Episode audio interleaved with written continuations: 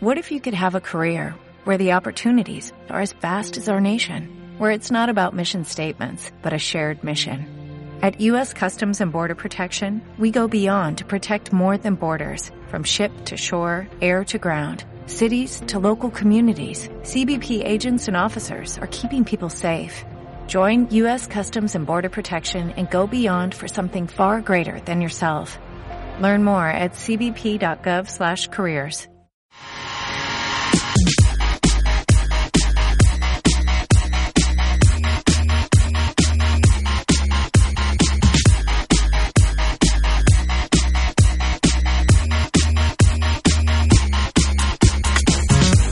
Hola a todos, todas Reconnecters y gracias por escuchar una semana más vuestro podcast de videojuegos. Os habla Javi Andrés tras una pequeña pausa la semana pasada donde dejé al mando a estos dos fenómenos que tengo de compañeros y esta vez estáis escuchando Reconectados un día más tarde respecto a nuestras habituales 6 de la tarde de los jueves, como sabéis, que lanzamos siempre. Pero os prometemos que la demora, de verdad, la demora eventual va a merecer la pena. Hoy hablaremos de todo lo que se vio y sorprendió en el reciente State of Play de PlayStation. También esas ausencias que alguien esperaba y al final no se cumplieron. También de la hace unas pocas horas estrenadas información e impresiones del nuevo Ghost Recon hablaremos de Borderlands 3, de consolas, de cosas del futuro y de mucho más. Manu Jimeno muy bien llevado ahí la semana pasada. ¿Cómo estás, compi? ¿Qué tal, Javi? Pues muchas gracias, aunque eh, se hizo notar tu ausencia, que bueno, has dicho que ha sido breve, pero a mí casi casi que me ha parecido una excedencia. Pero bueno, Aquí en el programa ha sido breve, yo solo me he ido uno.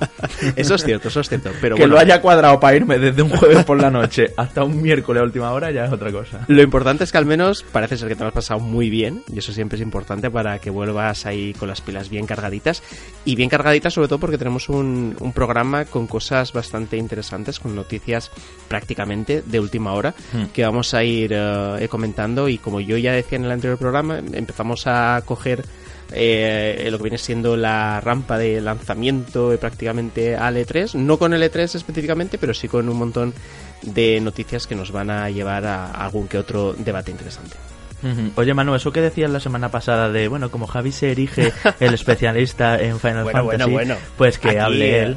¿Qué es Aquí eh, la gente no sabe eh, las peleas que tuvimos cuando hubo que analizar Final Fantasy XV en nuestro anterior trabajo, ¿eh? Que aquí, eh, bueno, bueno, yo sé más de Final Fantasy. No, yo no, nunca he dicho menos. que sepa más que tú de Final Fantasy, que me Es estás broma, contando. Al final, eh, he, de, he de reconocer que aquel Final Fantasy lo analizaste tú, porque yo pensé, como va a ser un Final de culo Fantasy de muy bueno, eh, pre- prefiero jugarlo eh, tranquilamente y saborearlo y tal, al final resultó que no era tan bueno como esperaba y bueno, jugaste. No vayamos a abrir ese melón ya, no vayamos a empezar. en fin, ya sabéis, amigos oyentes, que el 1 de junio tenemos podcast en vivo y en directo, con público y un montón de sorpresas y de regalos, en FNAC Callao, en el centro de Madrid. Que nadie se preocupe por plazas y demás, porque vais a caber todos. Y os queríamos recordar que podéis mandar vuestro saludo en vídeo a la dirección de mail que os hemos dejado aquí abajo en la descripción o en un tweet mencionando nuestra cuenta de Twitter, arroba reconectadospod. Por ejemplo, mm, hola, soy Jabote y me gusta Reconectados porque vinagreáis hasta los juegos más esperados. No sé, lo que se os ocurra. Esto ya lo introdujo muy bien mi otro compi, Enrique García, la semana pasada, y que es quien se está encargando de, además de ir pensando ganador para el concurso de chistes, recopilar todos los vídeos con saludos y montar algo chulo si entra suficiente material. ¿No es así, Henry? Sí, vamos a esperar a ver qué nos van mandando. Bueno, muy buenas a los dos, que ya quería que no me presentabas. Y, y a ver, a ver qué nos van mandando, ya sabéis, al correíto que os dejamos en la descripción de- del programa. O bien por redes sociales y lo vamos a recopilar todo y haremos un vídeo para los que no podráis, no, no podréis venir a, al programa, pues no estéis presentes de, de alguna forma. Así que no, no, no De espíritu presente. Y, mandadlo, mandadlo. Eso, nos podéis contar ahí lo que queráis, un troleito, una recomendación, un por qué os gusta, por qué no, o un saludo a todos los que estén y tengan la suerte de estar en ese presencial, como decimos, que puf, yo no me lo perdería, ¿eh?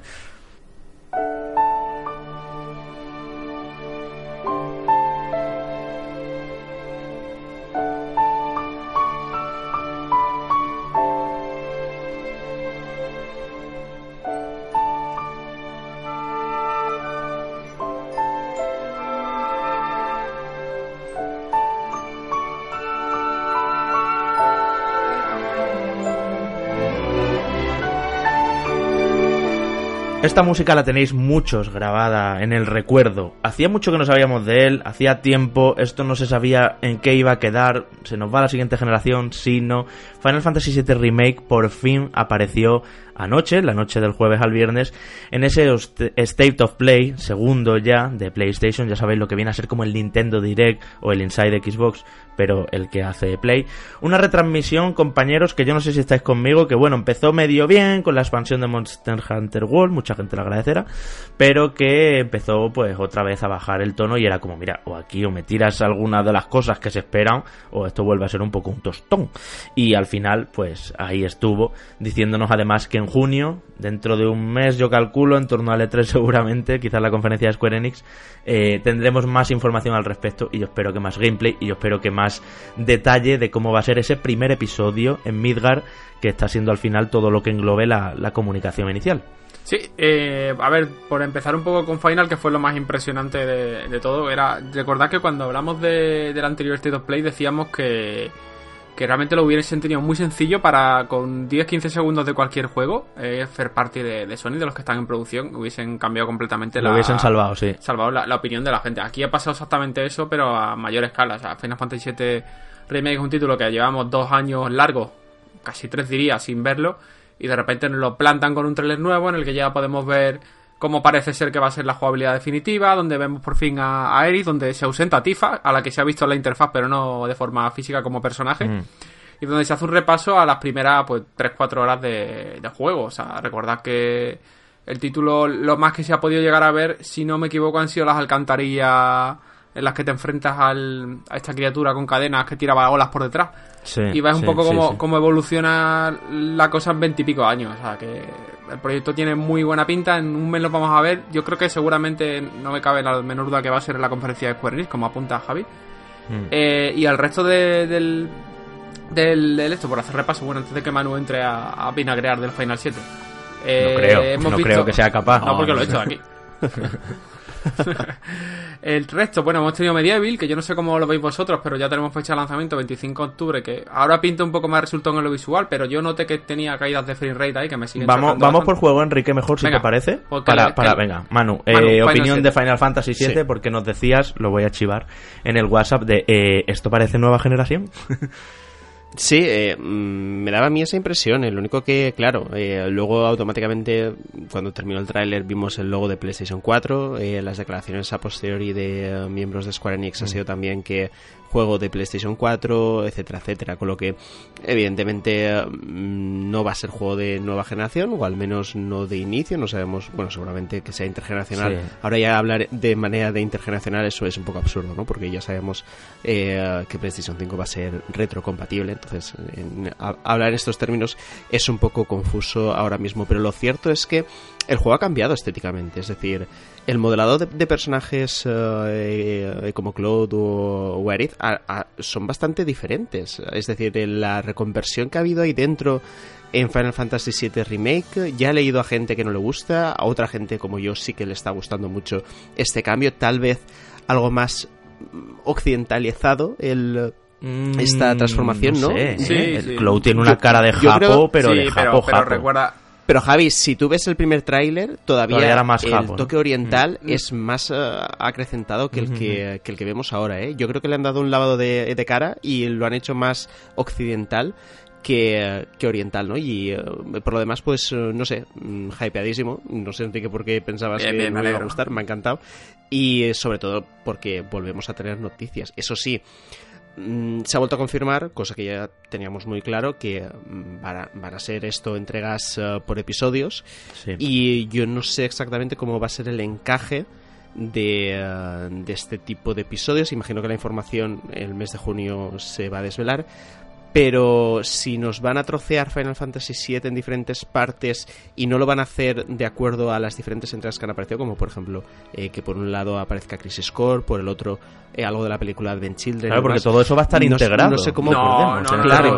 En sí, sí, Enrique. O sea, no va a estar, no va a estar Crisis Core ni Advent Children entero. Todavía no está claro, chicos, pero por lo menos lo que se habló inicialmente en su momento y lo que ahora se ha vuelto a confirmar que insisto, hasta dentro de un mes no vamos a tener detalles, y me, da a mí que dentro de un mes vamos a tener más detalles de los que nos esperamos, eh, es que el juego en sí, la historia, la trama principal va a estar troceada eh, por episodio. Eh, pero que no quiere decir que vayamos a poder jugar Crisis Core y demás.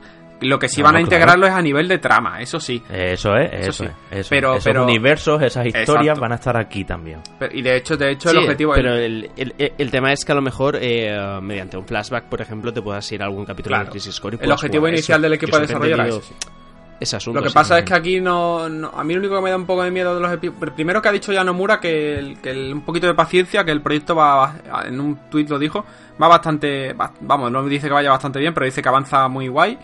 Que paciencia con la gente, que en un mes más detalle. A mí me da. Digo que dentro de un mes, en el coincidiendo con la conferencia Square este va a ser el título capital de la compañía en, en la feria.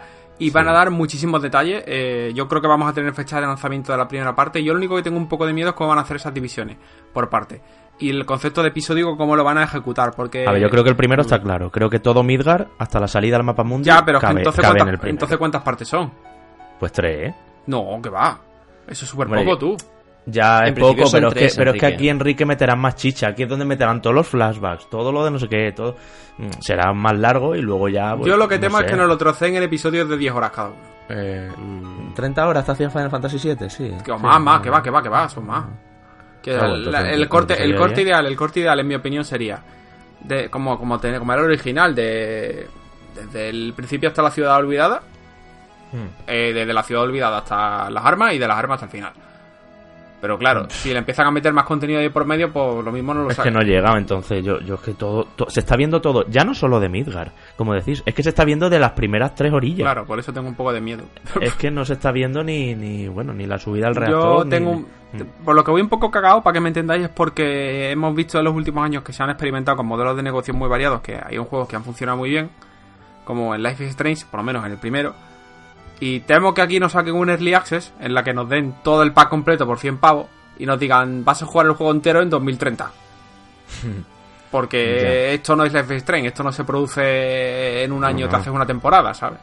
Es tochísimo. De todas formas, entiendo que eh, la experimentación, en parte también de Square Enix, es evitar desarrollos tan extremadamente largos como el de Final Fantasy XV, ¿no? Mm. Entonces, de, de alguna manera, mientras tú vas desarrollando, vas también eh, nutriendo los bolsillos de, de Square Enix de las ventas de esas primeras Sí, pero, partes que, que- que- yo- que ya te van sacando. mi temor de todas es formas, continúa siendo el, el- el miedo más grande, est- estoy de acuerdo contigo, el miedo más grande es ese, pero también creo que nos estamos dando bastante importancia al hecho de que si va a salir para PlayStation, eh, eh, para PlayStation 4, el juego sale el año que viene, Sí. sale en 2020. Sí, sí.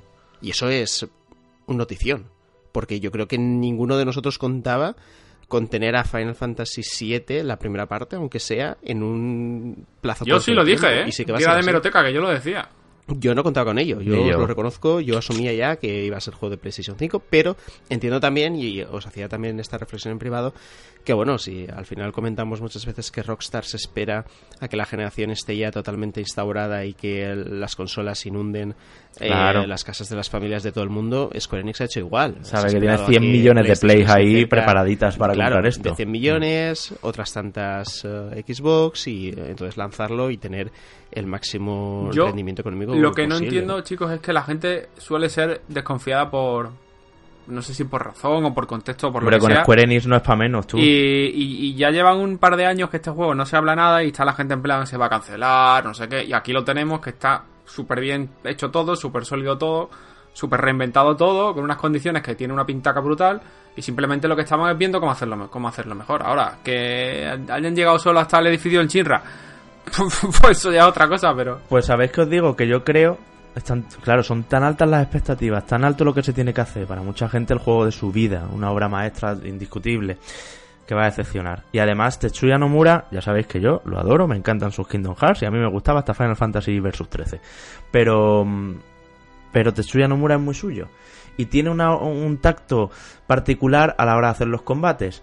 Y luego aquí en este tráiler ya hemos visto un- unos segundos, porque lo hemos mirado con lupa los tres para poder venir aquí bien armados al programa y traeros la información más desgranadita posible. Hemos visto unos segundos donde eh, está Cloud colgado como de un saliente y tiene que ir desplazándose, ¿no? Y eso ya me recuerda a esos automatismos que había en Final Fantasy XV, que al final se quedaron, que era como cuando te metías en una cueva y tenías que pasar por un sitio estrecho iba despacito y aprovechaba para cargar, o incluso no me acuerdo si colgado o pegado a las paredes. Este tipo de, de animaciones y de automatismos donde no te mueves libremente, sino que es un poco cinematográfico, pero al fin y al cabo lo que está haciendo es cargar la siguiente zona y esa sensación de no mucha interacción con el escenario me parece que va a decepcionar a mucha gente que no, yo porque que sé. esto no deja de ser un JRPG. Pero que tiene. Es que sí, Enrique, pero es que los Final Fantasy desde el 13 tienen como un gusto especial por no ser muy interactivos Pero con el escenario. Tampoco lo han sido un nunca. rollo- O sea, ahí no estoy de acuerdo contigo. O sea, nunca han sido juegos interactivos.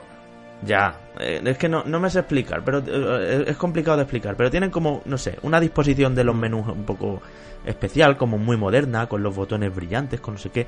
Y yo creo que eso va a chirriar un poco a la, gente. De hecho, si la gente el combate The que hemos Witcher, visto- Pues que se compre The Witcher. O sea, así te lo digo. pero sí. De todas formas, creo, chicos, que, que, eh, no estáis acertando de todo el, el tiro porque me da la sensación que ha dado un paso atrás viendo el gameplay ¿eh? y todo esto es especulación porque estamos parando el vídeo frame a frame y sacando conclusiones, pero a mí me da que han dado un paso atrás con respecto a la libertad en el combate que se proponían en los No primeros creo. tráileres a la que se propone ahora. Yo lo que veo ahora, chicos, en serio, y, y os lo digo tal cual, es algo más parecido a sistema de combate Crisis Core mezcla con Final Fantasy XV que no el Kingdom Hearts que era Final Fantasy VII.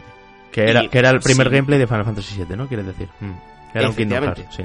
O sea, han, han dado un paso atrás y lo podéis No, ver Un en- paso atrás, Manu, a ti y a en- mí, en- que nos gusta la acción de Kingdom Hearts y nos gusta cómo está Bueno, sí, resuelta. eh, pero que hay gente que hay yo- gente que está pidiendo paso atrás- hay gente que está pidiendo turnos, ¿eh? Claro, no hablo en cuanto a mejor o peor, sino eh, en cuanto a atrevimiento. Mm. Ah, pero bueno. A veces el atrevimiento máximo sea hacer un Kingdom Hearts de Final Fantasy VII Remake. Yo lo firmo ya, o sea, han, yo han cambiado, han cambiado Pero es muy pronto, es, creo muy- que eso es muy pronto para es- esto, eh, para, para valorar eso. No, en- en-. Enrique, es que eh, es lo que está diciendo Javi. eh, hay incluso ciertos movimientos eh, que la forma de ejecutarse tienen un principio y un final que van muy encorsetados. Como que la animación te la comes sería- entera, eso es. De hecho, claro, dentro de lo que sería una acción RPG más clásica. no sé si habéis visto que Cloud Entonces- tiene eh, su habitual. eh, no me acuerdo cómo se llamaba Límite. esto, a lo mejor Enrique. No, no, no, no solo una bravura que tira, sino, sino otro que tiene que, El que está en corte- Smash Bros. corte Que, que hace como cuatro tajos Sí, cruzados. el sí. corte cruzado. Eso, el corte cruzado.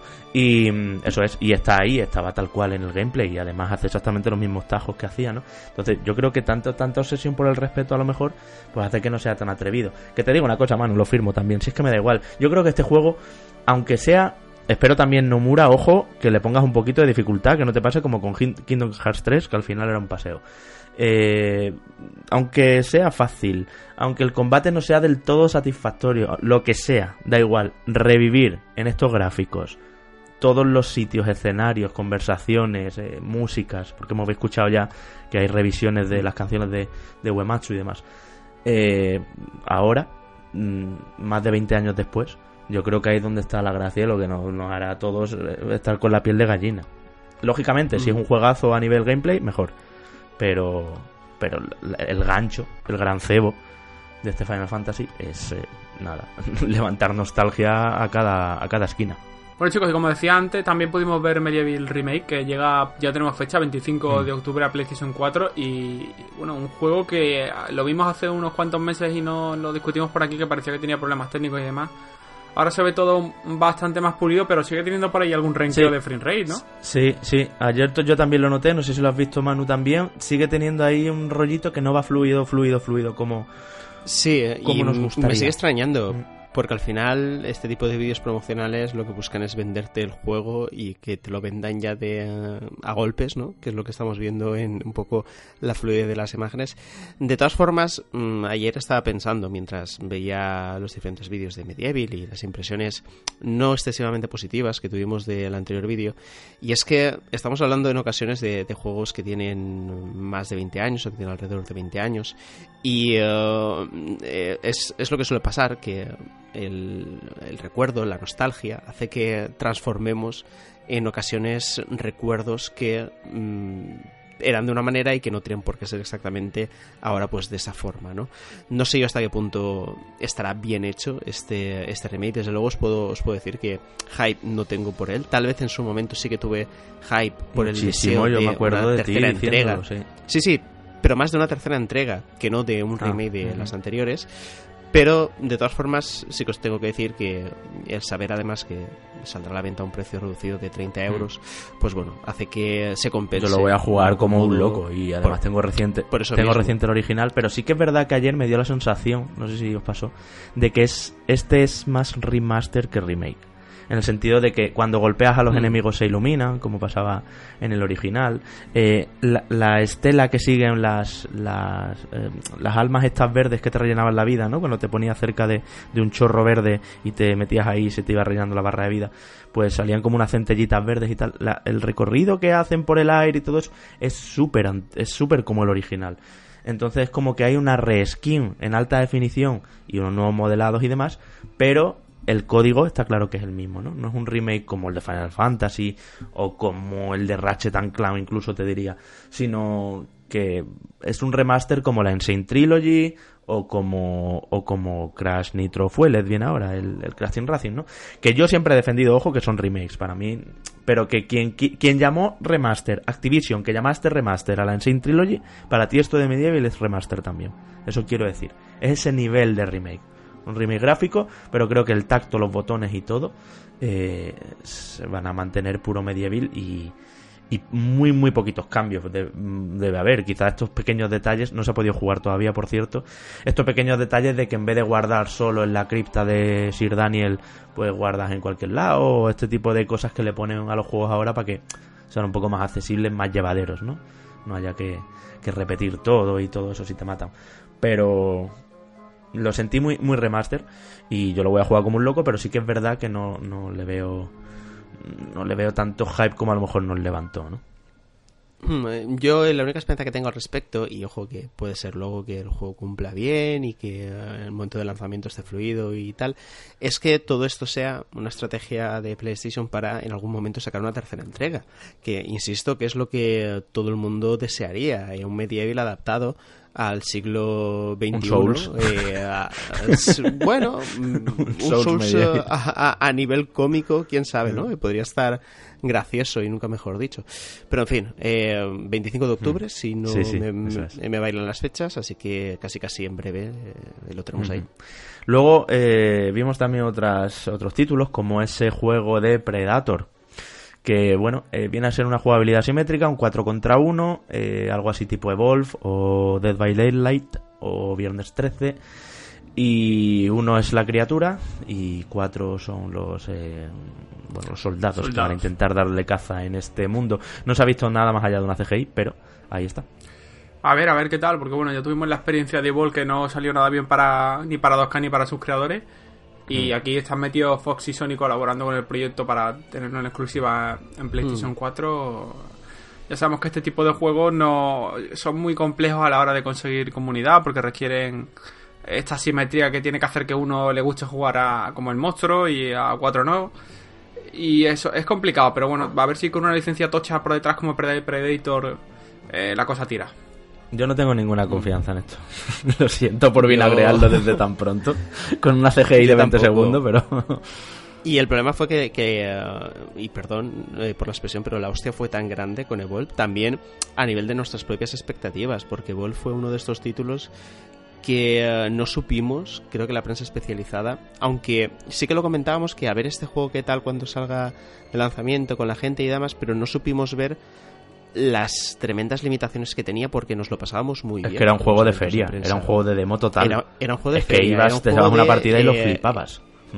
llega la Gamescom y se llevan tropecientos premios de, mejor de la feria, tropecientas sí. categorías inventadas, ¿no? Y que es, que es lo que pasó en ese momento.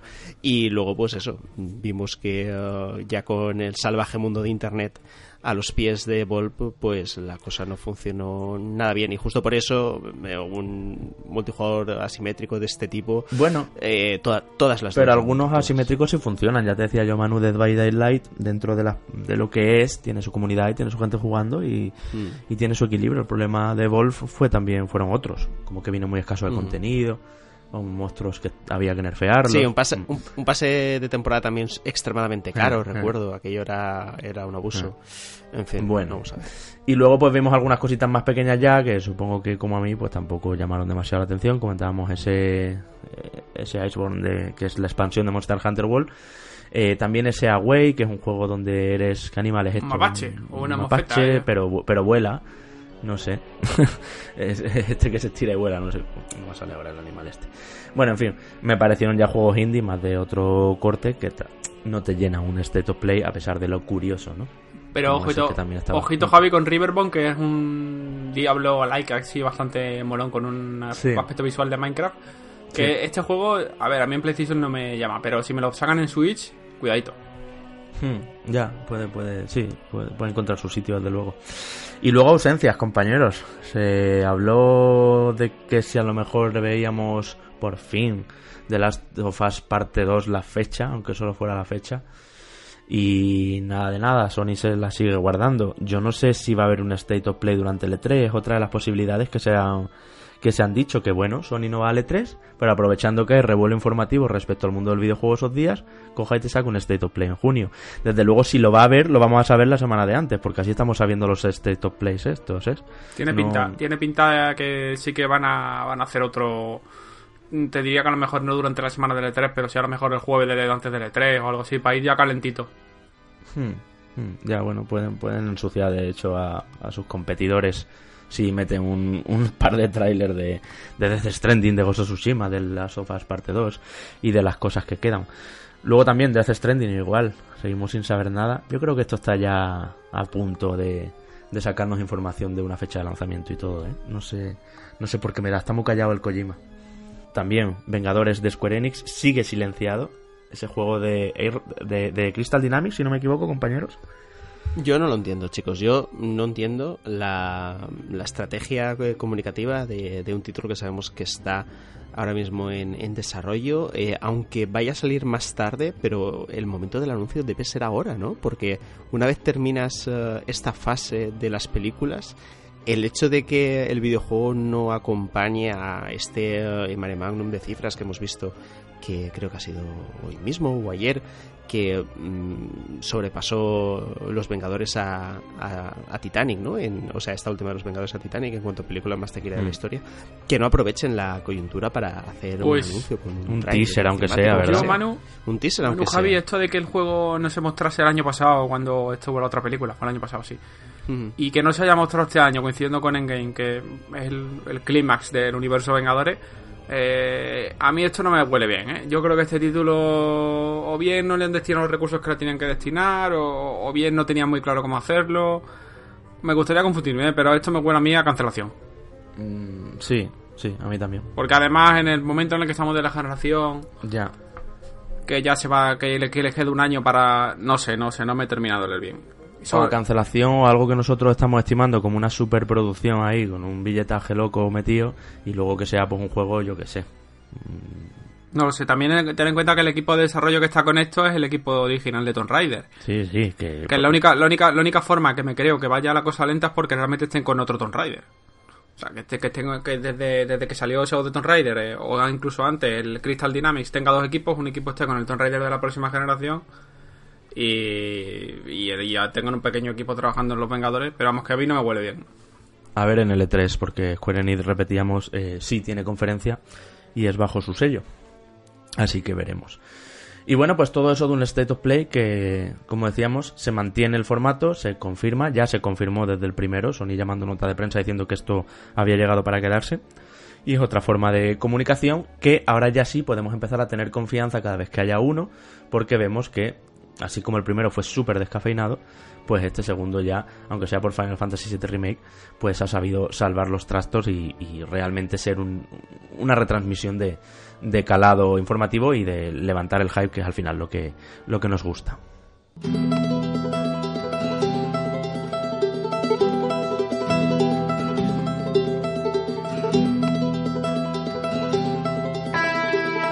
Ayer jueves eh, Ubisoft levantaba el embargo para enseñar y hablar de Ghost Recon Breakpoint, el nuevo título, compañeros, que viene a recoger todo lo que hizo Wildlands, pero desde mi punto de vista le da un rollo mucho más brutal, un rollo más realista, con la cámara más cerca. Y de hecho, eh, todos los gameplays que hemos visto, o el gameplay oficial de Ubisoft que hemos visto, em, no tienen ni, ni, siquiera tanta interfaz como habitualmente tenían los Ghost Recon, ¿no? Que eran como súper tácticos, eh, tenías un montón de realidad aumentada em, en la mano de los soldados, y sin embargo aquí, eh, no, hemos visto un juego Mm, con, situaciones de sigilo, que es algo que tampoco se estilaba tanto en Ghost Recon, por lo menos en el último, y que vuelve a ser cooperativo si quieres, o en single player, que vuelve a ser un juego de historia. Y, mm, y, donde hay pues mucho cuchillo, mucha colocación, mucha, bueno, pues la habitual técnica de los Ghosts de, de posicionarse antes de intervenir y atacar mucha tecnología también, por supuesto, pero ya digo, un, un, enfoque más carnal, ¿no? He visto mucha sangre, mucho, pues una cámara muy cercana, quizá un poquito más cinematográfico también, y luego un graficotes que parece que Ubisoft no para de evolucionar su motor hasta el punto de que tiene una pinta espectacular en ese sentido. Y mucha supervivencia, Javi. Yo mm, creo que es la característica que impera en, uh, en este Ghost Recon y eh, me parece además lo suficientemente importante como para que le dé un toque bastante distinto a lo que habíamos visto en Wildlands, ¿no? Y en cambio creo que Breakpoint empieza bien, empieza bien sobre todo por lo que hemos podido leer de los diferentes compañeros que ya lo han podido probar, de lo que Ubisoft ha dicho y de las imágenes, eh, tanto las cinemáticas como el gameplay, que hemos podido disfrutar. Yo no tenía mucha confianza al respecto, os lo he de reconocer, ya sabéis que a lo mejor soy un poco cenizo de naturaleza, pero lo voy a seguir bastante de cerca. Creo que mm, este toque me recuerda además un poquito a Metal Gear Solid 5. No sé si estaréis de acuerdo, pero me da un aire el hecho de, eh, de también esa promesa, ¿no? De poder abordar las diferentes misiones de eh, maneras distintas, pero sobre todo por el contexto, ¿no? Por, eh, bueno, ahora estamos en una, en una isla del Pacífico, en un entorno, entre comillas, salvaje en, por ocasiones, y entre el sigilo y la, super, y, la supervivencia, creo que tienes un cóctel más que interesante para que eh, se le dé una vuelta a esta franquicia. Joder, es que ahí está un volcán en erupción, es un entorno súper húmedo además, un entorno muy rico, hemos visto montañas nevadas, hemos visto zonas de barro y, y lo que decíamos, habilidades, animaciones que van más por la supervivencia y por el aguante también un poco eh, contextual, ¿no? Según donde estés tienes que curarte tarda mucho y te crea momentos de tensión. O sea, ya os digo, no es el típico gorrecon de, bueno, de tengo aquí drones y de todo. Sí tendrán drones porque los enemigos, los lobos que los hemos conocido son pues unidades de élite, Ghost también como, como nuestros protagonistas Em, tienen drones y tienen de todo a su disposición, vehículos armados y, autotripulados y de todo. Pero eh, esta isla Auroa, que es como se llama el, entorno, yo creo que va a generar situaciones de gameplay que van a ser un poco más variadas, porque es verdad que corre con Wildlands a mí me gustó, ¿eh? era un juego que se disfrutó en cooperativo eh, muchísimo, era un juego muy grande, pero al final era un poco repetitivo, era un poco Ubisoftero en el peor sentido, ¿no? Ya sabéis. Oye, ¿y no lo veis? A ver, yo lo he notado que sí que es verdad que técnicamente tiene cosas interesantes como las animaciones y demás que se adaptan a todas las situaciones con el rodaje de las cuestas abajo, de el matar enemigos según la posición en la que estés o en la que esté el enemigo se comporta de una forma de otra. Pero visualmente lo habéis visto un poco cortito. No sé, Enrique, es que, ¿sabes qué pasa? Que como lo que hemos visto nosotros es una retransmisión, eh, a veces no luce tanto, pero yo tengo la sensación de que Ubi está en cada juego que lanza llevando más lejos ese motor, ¿eh? mm, no sé. Desde luego también te digo, no era el entorno, el, el nivel elegido de ese gameplay, no era el entorno más que más luce. Que ah, podían haber cogido una terraza con vistas a un valle entero y entonces ahí a lo mejor a ti pues eh, te da más sensación, ¿no? Y no que era una casa de lujo en un sitio como cerrado y no, no lucía tanto. No sé, es pronto quizá para hacer esa valoración. No creo. Ubisoft además es muy amiga de los graficotes, como que vende mucho con eso. No creo que, que sea cortito técnicamente, más cuando Wildlands mm, sigue siendo espectacular, ¿eh? Volar en helicóptero con Wildlands por, por encima de aquellos campos de tabaco y de café que había y eso es espectacular, vamos. Entonces, no, no sé. Lo que sí que es verdad para mí, que llega en un momento donde nadie había pedido Ghost Recon. A lo mejor le hubiera sido más inteligente un movimiento tipo sacar un, un Splinter Cell, que es como lo que se está hablando mucho, ¿no? Que tampoco habría que ver qué tal funciona un Splinter Cell. Pero sí me gusta que Ubi de nuevo recicla cosas de otros de sus juegos y le noto un punto, no sé si os fijasteis también, Rainbow Six Siege en el sentido de que una bala mata prácticamente. Y hay un, un, punto más realista, donde los disparos te hacen heridas y te dejan cojeando y cosas así, ¿no? Entonces, mm, todo eso unido a que va a haber clases y demás, y, y que el, lo que decíamos, la interfaz no está, por lo menos en esta alfa que se ha visto, no está en pantalla aparentemente, y eso le da un punto más inmersivo, pues creo que puede ir bastante bien. También hemos visto el tema de la integración de, los vehículos para moverte libremente por, por, esta, por esta isla. Eh, a ver qué tal lo, a ver cómo lo resuelven, porque parece que va a ser en este caso solo vehículos de, de tierra, quizás, porque como un juego muy enfocado al, al sigilo, no tendría sentido de otra forma. Yo, Sí, además que la situación, perdón Enrique, la situación es que un escuadrón, eh, su helicóptero atrapado, falló sí. y se quedó ahí tirado. Entonces, claro, si tienen un helicóptero pronto, yo entiendo que es como, bueno, pues iros de ahí, ya está. ya tenéis un Exacto. helicóptero. No y sé, aparte, no sé. aparte de esto, también el, de las cosas tácticas que, que yo más que recuerdo, de lo poquito que se ha podido ver, es la el, cuando se saca el soplete este para para quemar la, la, valla y quema la valla y se va colando para encarar la misión de diferentes posiciones. Parece ser que lo vas a poder hacer en cualquier lado. Y esto es interesante y crea nuevas formas de abordar los campamentos enemigos y demás porque puedes entrar por un sitio o por otro. Parece ser, pero ya digo, como no hay interfaz, a, a lo mejor en el, la versión final hay un minimapa abajo a la derecha y hay un punto amarillo donde tienes que romper con el soplete. Y entonces ya le quitaría todo el, todo el rollo que, que, que da la ruptura de la valla. Pero sí, sí, a mí me, si eso funciona así al final, me, me gustó y me sorprendió también.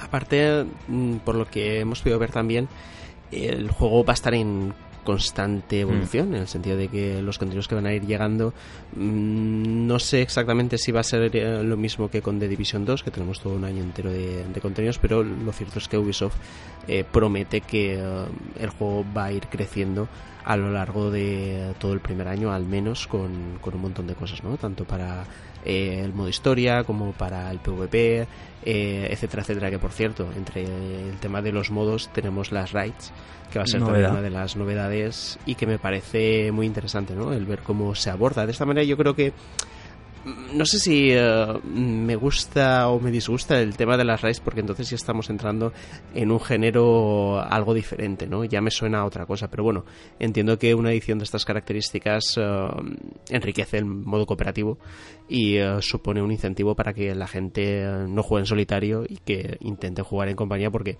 las raids por definición es imposible jugarla uno mm. solo, ¿no? Porque te revientan cosa mala a la mínima, así que no, que no tendría mucho sentido. Y me, y me ha sorprendido también, un poco el hilo de lo que decía Javi, que nadie lo había demandado, nadie lo había pedido, pero es que lo vamos a tener el 4 de octubre. Súper pronto. Que es que no es que esto vaya a aparecer dentro de año y medio, no, no, no, es que en medio añito eh, lo tenemos ahí en, en, las tiendas. De alguna forma se está apretando todo bastante, entiendo, por el hecho de que se siente muy cerca al final de la generación, ¿no? Y ya sabemos que a partir de ese momento de anuncio de consolas y lanzamiento de las mismas, pese a que el parque instalado sea muy grande, mm, las ventas de software empiezan a decrecer.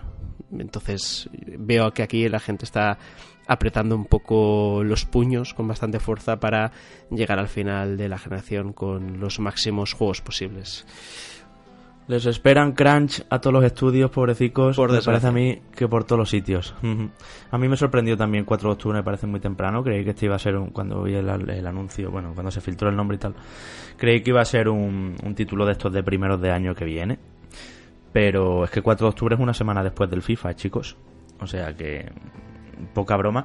Y lo que sí ya como reflexión final me hace ver que Ubisoft está llevando al final todas sus marcas a juego como servicio.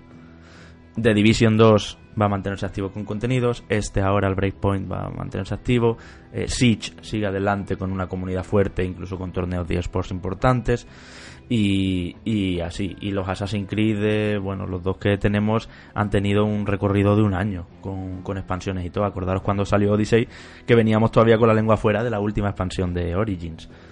O sea que quizá Electronic Arts tiene razón y algo está cambiando, no sé.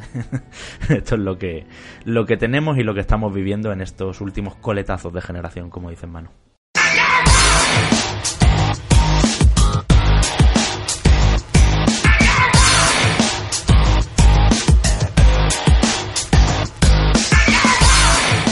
Hablemos ahora de Borderlands 3, juego que no nos dio tiempo, que no les dio tiempo a estos dos a coger eh, por, eh, por, los cuernos, iba a decir, como un toro, eh, la semana pasada. Y título además que, bueno, ha tenido impresiones recientes, ha habido partidas, ha habido un gran evento en Los Ángeles, yo estaba cerca, pero no directamente en la ciudad. Y un juego compañeros que se nota muy Borderlands, pero que desde mi punto de vista avanza bastante en el sentido, sobre todo, de que el uso de Unreal Engine 4 creo que le va a dar muchas posibilidades para acercarse, Manu, no sé si estás conmigo, a Destiny.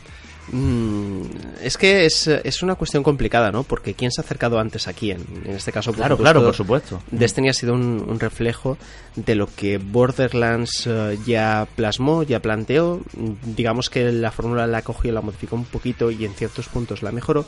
Y en este caso, yo ya de entrada os voy a decir, y, no me escondo y, no, y lo vengo diciendo ya desde hace tiempo, que me parece que, uh, que Gearbox, que 2K, lleva un poco de retraso en, eh, pues con esta entrega. ¿no? no puede ser que estemos ya al final de la generación y que eh, Borderlands, que es una franquicia bastante importante, haya aparecido mm, en, en estos tiempos cuando ya prácticamente está el pescado vendido en lo que viene siendo los juegos en, cooperativo y con propuestas además recientes como The Division 2, que no es exactamente lo mismo, pero que han tenido a la gente también enganchada durante bastante tiempo. Yo siempre tengo esa duda, ¿no? De el fan fan de un género determinado va a tener siempre ganas de jugar a lo mismo una y otra vez o a lo mejor ya cuando ya está la fase final de una generación en concreto lo va a dejar de lado yo por lo que tengo visto y Enrique que ya ha podido estar un poco más de cerca de, este título nos lo aclarará pero a mí me da la sensación que pese a que eh, sigue reforzando las virtudes que siempre ha tenido Borderlands como que no me aporta a lo mejor lo suficiente ya digo de entrada como para apostar ahí a tope por él yo lo he visto Manu mucho más eh, ágil, por eso te decía lo de Destiny. Creo que tiene un gameplay mejorado. Espero que ya que estamos a finales de generación, como decía, hmm. refuercen la inteligencia artificial. Se han visto muchos enemigos en pantalla. O sea, he visto cosas que me recuerdan a lo, de Bungie, a lo que tanto nos gustó y por desgracia con Destiny 2 no terminó de funcionar como, como se esperaba de, de una secuela.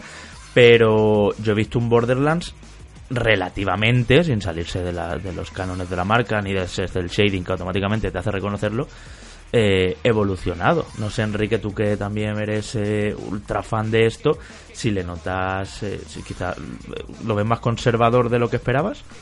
a ver, por lo que he podido conversar con compañeros que lo han probado y demás, con esta demo que han hecho ayer en, Los Ángeles, el juego de momento tiene pinta de, de ser continuista, pero con elementos innovadores, como por ejemplo el tamaño de los escenarios y la variedad de los escenarios, que ahora vamos a ir visitando diferentes mundos utilizando una nave y esto es algo completamente nuevo, lo que le va a dar mucha más variedad, porque no solo nos vamos a limitar a, un territorio concreto, como es el caso de Pandora.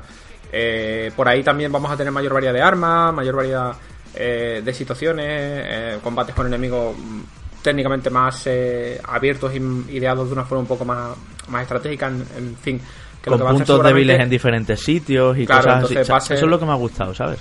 Va a ser eh, sumar mucho a todo lo que ya había, eh, que lo que había era muy bueno, como todos sabemos, por la, una de los claves de Borderlands es eh, su parte jugable. De hecho, hay un punto que me lo han dicho varias personas que lo han podido tantear y es que parece que Borderlands 3 ha bebido mucho de lo que de lo que, lo que ha conseguido Destiny, ¿eh? eso, digo. Incluso Titanfall, no sé si habéis visto los movimientos de agarren los salientes, deslizamientos. Eh, yo veo un juego que, no tiene nada que ver con los tanques que movíamos en Borderlands 2. Y, de hecho algunas clases tienen habilidades que son que son vamos de, ninja mm. de hecho vamos que de momento lo que podemos decir es que a priori es más continuista que, que otra cosa pero yo por eso insisto mucho en el de momento porque cuando lo veamos en el 3 seguramente se anuncien cosas que van a ir dosificando hasta el lanzamiento, que van a ser eh, la salsa o la variedad o lo nuevo que va a tener esta entrega. Eh, no sabemos todavía cómo va a andar de. porque ya sabemos que tiene multijugador cooperativo, como es un clásico de la saga. Hmm. Pero quizás probable es que me incorporen alguna cosa tipo raid o con enfrentamientos más masivos y retos para más jugadores. Eh, viviendo un poco Incluso de. PvP a lo mejor, Enrique. PvP no creo, pero yo no me extrañaría ver más anuncios en, una dirección de, de raid o algo así. Eh, hecho, vamos, tenemos todavía dos citas impepinables, una es L3 y la otra es la Gamescom. Y una cosa que sí, no, sí que ha quedado clara por lo que han comentado los miembros del equipo de desarrollo es que 2K está súper volcada con el juego. sea, a, Tampoco tiene otra a cosa. muchos niveles, o sea, Mm. no solo a nivel de marketing, sino a nivel tot- a nivel absoluto. Decías tú antes que no, no sabías si a lo mejor el jugador tipo de, de Borderlands iba a tener cierto de, bueno, de Borderlands, de este tipo de género de loot- looter shooter, que es como se llaman ahora. Eh, no iba a tener cierto desgaste. Y yo creo que no, porque Borderlands va a salir en un momento en el que ni por delante prácticamente ni por detrás eh, tiene nada, y corregirme si me equivoco, de, dentro del género. O sea, lo último que ha salido en ese enfoque así más masivo, más comercial, es de, es The Division. Que lo, hemos tenido este marzo y hay tiempo suficiente como para que la comunidad se olvide, entre comillas. Eh, y también está el que el jugador tipo de Borderlands, eh, la gran mayoría, eh, no se ha conseguido enganchar a Destiny, ha seguido reclamando y esperando Borderlands. De hecho, la mejor prueba es que cuando han sacado esta remasterización eh, del 1 y del 2 con, la ampliación de- del tema gráfico, eh, ha habido muchas ventas, mucha descarga, mucho revuelo en la comunidad. Entonces la gente tiene muchísimas ganas de Borderlands, lo saben en Gearbox y lo saben en 2K. Y Gearbox también tiene ya planteado el tema de descargables, que volverá a haber cuatro contenidos descargables, como pasó con el con la fase inicial del 2. Recordemos que después volvieron a sacar más descargables para darle más vida. Entonces, aquí sí que, sí que es cierto que Borderlands va a llegar en un punto final de generación en la que prácticamente a las consolas actuales, eh, uno está solo, dos le quedan a las máquinas eh, de vida útil, me refiero. O sea, hasta que salga su sucesora, vida tendrá mucha más, pero cuando llegue PlayStation 5 habrá pasado prácticamente un año desde el lanzamiento de Borderlands, quizá un poco menos. Y esto no me cabe la menor duda que terminarán sacando a lo mejor una versión ampliada o, directamente será retrocompatible con las dos máquinas, porque esto es muy curioso, pero lo podemos debatir en otro momento, pero tanto PlayStation 5 como, como la nueva Xbox van a ser retrocompatibles. Entonces ahí el bloqueo de los remasters se hace un poquito curioso. De todas formas, Enrique, con respecto al, al análisis que has hecho mm, sobre el sector, en concreto sobre el género de, eh, de este tipo de títulos, mm, sí que creo que juega a favor de Borderlands el hecho también de que Anthem ha acabado siendo un fracaso, al menos a nivel de críticas Sí, sí. Y, y eh, en consecuencia también las ventas no han sido las esperadas. Hemos visto noticias al respecto también durante Sí, que ella esperaba vender más, ¿verdad? Mm. Efectivamente, y eso también eh, lleva irremediablemente al resultado de que si tienes menos jugadores, eh, un porcentaje menor del esperado va a ser aquel que se mantenga fiel al, al título, ¿no? Es, es algo lógico, pero sí que creo que The Division continúa siendo un contrincante muy fuerte en el sentido de que, aunque el lanzamiento ya quedará algo lejos, de, porque Borderlands, y corregidme si, si me equivoco, sale en el mes de septiembre, Sí. eh, tiene un calendario de contenidos para este primer año muy interesante y un calendario de contenidos totalmente gratuito. Al final, el jugador fiel al género, sobre todo, se mantiene también fiel al juego que le ofrece toda esa diversión que quiere, ¿no? Por eso no tengo yo del todo claro si mm, se podrá dar ese salto con Borderlands. De todas formas, sí que os he de reconocer que, por supuesto, que sí que tiene mucho más eh, dinamismo, sobre todo por lo visto, por eh, ciertas acciones, por ejemplo, el tema de lanzar el arma y que el arma pueda andar ella sola para matar al enemigo, tiene también ese toque de desenfado. Yo creo que también se está buscando desde hace bastantes años, no descubro nada. El hecho de que ciertos juegos sean mm, muy fácilmente streameables o, o- Hmm, o que puedan generar contenido en YouTube eh, de una manera bastante fácil y divertida, ¿no? Para que llame la atención de la gente. Pero también os digo que yo creo que Borderlands 3 l- el- digamos que lo que hemos visto, y tampoco voy a anticiparme ni hacer eh, afirmaciones rotundas porque hasta que no lo probemos y no lo veamos todo no se puede hacer, pero la sensación que me da es que simplemente se ha actualizado a los tiempos que corren ahora. Porque eh, hay que tener en cuenta que desde The Pre-Sequel no tenemos un Borderlands. Y, y entre The Pre-Sequel y eh, 2019, que es el año en el que estamos, ha pasado bastante tiempo, el género ha evolucionado mucho y las innovaciones han sido varias desde, di- desde diferentes eh, títulos. Entonces, los propios hero shooters. Manu le dejan le dejan los propios hero shooters como Overwatch eh, le dejan mucha seña de identidad porque lo que vemos aquí Claro. en Borderlands 3 es que los personajes las clases están muchísimo más diferenciadas Sí. y que las ultis son más frecuentes me ha dado, me ha dado la sensación a mí eh, tras eh, ver todo el gameplay no y que y que los árboles de habilidad también van a estar mucho más eh, personalizables eh, sin los caminos tan marcados como estaban antes, ¿no? Entonces como que si eres de escopeta y de estar cuerpo a cuerpo y de acercarte, supongo que aquí Battle, Battleborn también les ha dicho mucho a Gearbox. Le ha dicho, Eh, supongo, lo que no hacer, claro. Mm. No lo que hacer. Bueno, o lo que sí, o lo que sí hacer, Enrique Battleborn Sí, para a mí nivel- no a nivel- era un juego a nivel de- notable, nivel de clase y pero a nivel sí. de personajes cada uno era de su padre y su madre. Y había muchos que era- iban a espada directamente, que no eran ni armas de fuego. Entonces, creo que todo eso pues ellos lo habrán recogido y lo habrán y lo habrán implementado. Yo ya os digo, vosotros dos que me conocéis y a los oyentes os digo también, tengo que decir que Gearbox ni es un estudio de mi santo de mi devoción, ni Randy Pitchford mm, le deseo todo el bien que así les desearía a otros desarrolladores. Bueno, me eh, parece un desde creído. luego, aparte, Pero- eh, esta semana sí. ha sido eh, protagonista de alguna que otra Eh, polémica. Que le ha dicho Pues una- es que es un bravucón, un es que, actor de es que doblaje este tío que- siempre un actor de doblaje, el de Claptrap, ha dicho que le pegó, ¿no?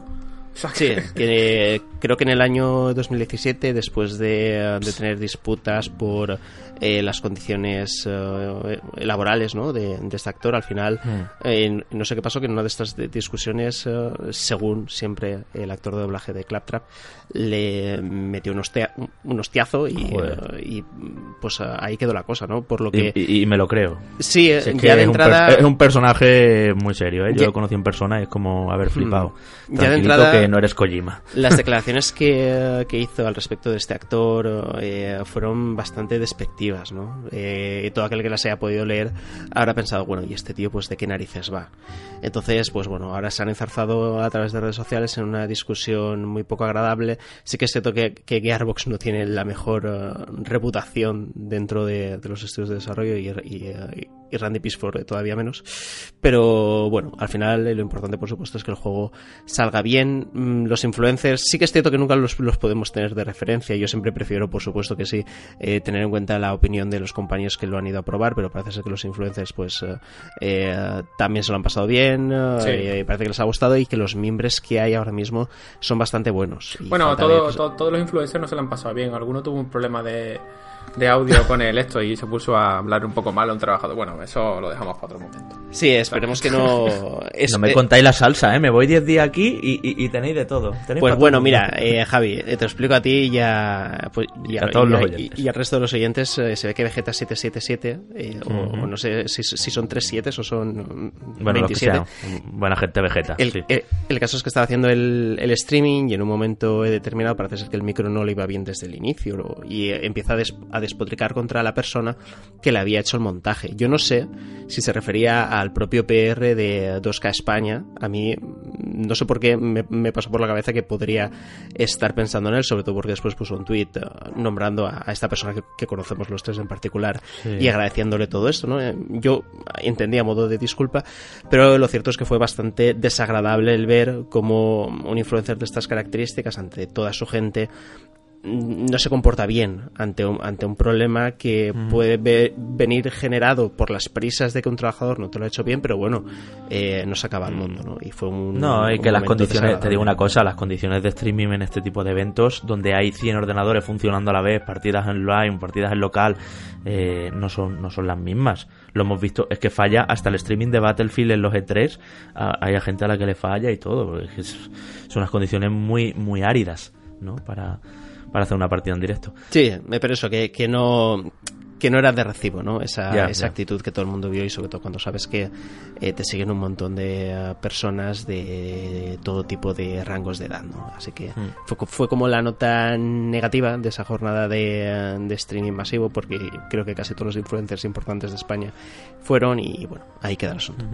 Bueno, sigamos con el juego. Eh, lo que os decía, toda la personalización, personajes, todo eso a mí me parece, os decía, mucho más ágil, mucho más eh, adaptativo a la forma que tengamos de jugar. Y luego hay otro punto importante, el tema del botín. No sé si habéis visto que eh, tenemos un nuevo modo de juego, activable y desactivable en cualquier momento, donde el loot eh, se, te, se te adapta a tu nivel. De manera que no te pueden tocar ni grandísimas cosas eh, si no tienes el nivel eh, adecuado para ellas, pero tampoco te van a quitar esos premios como, como eso pasaba. Yo, esto ha sido muy bien recibido, Enrique, pero a mí me parece que parte de la salsa del Borderlands es que cuando caiga un jefe vayamos todos allí como animales Sí, no, a, a, ver, a- todo- a- a eso no se va a quitar. Tú piensas que vais a ir todo el mundo yendo como animales al cadáver del jefe para recoger el loot. Sí, pero si Pero- ya cada uno tenemos el botín adaptado a Sí, nuestro pero el nivel, botín va a pues estar adaptado a tu, a tu nivel y te vas a seguir llevando sorpresas acorde a tu nivel. O sea, que tampoco tiene mucho sentido que te looten un arma de nivel 40 cuando eres nivel 19. y no la vas a poder ya, utilizar. pero la guardas con de- tanto cariño. Sí, ya, pero bueno. luego, la- luego cuando alcanzas el nivel 40 la- te la equipas con tanto amor. O te la pela o no te acuerdas que la tienes, ¿ya? ya, a lo mejor ya se ha quedado, sí, se ha quedado, se ha quedado atrás, ¿no? O sea, Yo, así como que bueno, nivela más y hace que la gestión de inventario sea bastante más asequible, ¿no? O sea, no, no andas ahí acumulando ahí con síndrome de Diógenes armas de forma indiscriminada, o sea.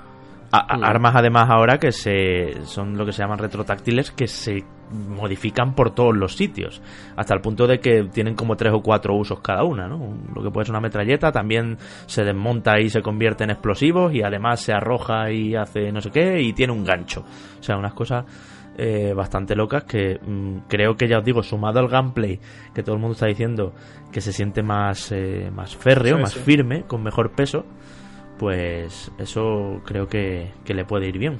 Sobre todo porque el tema, de, el tema del gameplay, eh, hay una cosa que le ha dado Gearbox, es lo que se está más comentando más, es el, el dinamismo que le han metido, ya no solo a nivel de, a nivel de romper un poco la, la horizontalidad, que ya la rompía los anteriores, pero aquí lo rompen más todavía, a nivel de saltos de coberturas, a nivel de, de velocidad, de la adaptación de los nuevos personajes, el, el hecho de tener escenarios con diferentes planetas, la variedad que te da, el poder enfocar el acceso a, yo qué sé, pues a una mazmorra, entre comillas, porque no son mazmorras al uso, pero bueno, el entrar en una zona para cargarte a todos los NPCs para cumplir un objetivo eh, también de diferentes formas, o sea que va a molar porque es Borderland, sigue siendo Borderland, pero es Borderland multiplicado por varios números, así que todavía falta ver, ver lo que lo que. Es que como digo, esto es muy pronto porque las impresiones ahora mismo son muy buenas, eh, pero se ha podido mostrar solo un tramito muy pequeñito del juego, entonces tenemos que ver hasta qué punto. Que de hecho, mm, hablando con Juan Rubio, compañero de Vandal, decía que eh, el propio juego se toma a coña el tema de las misiones de recadero.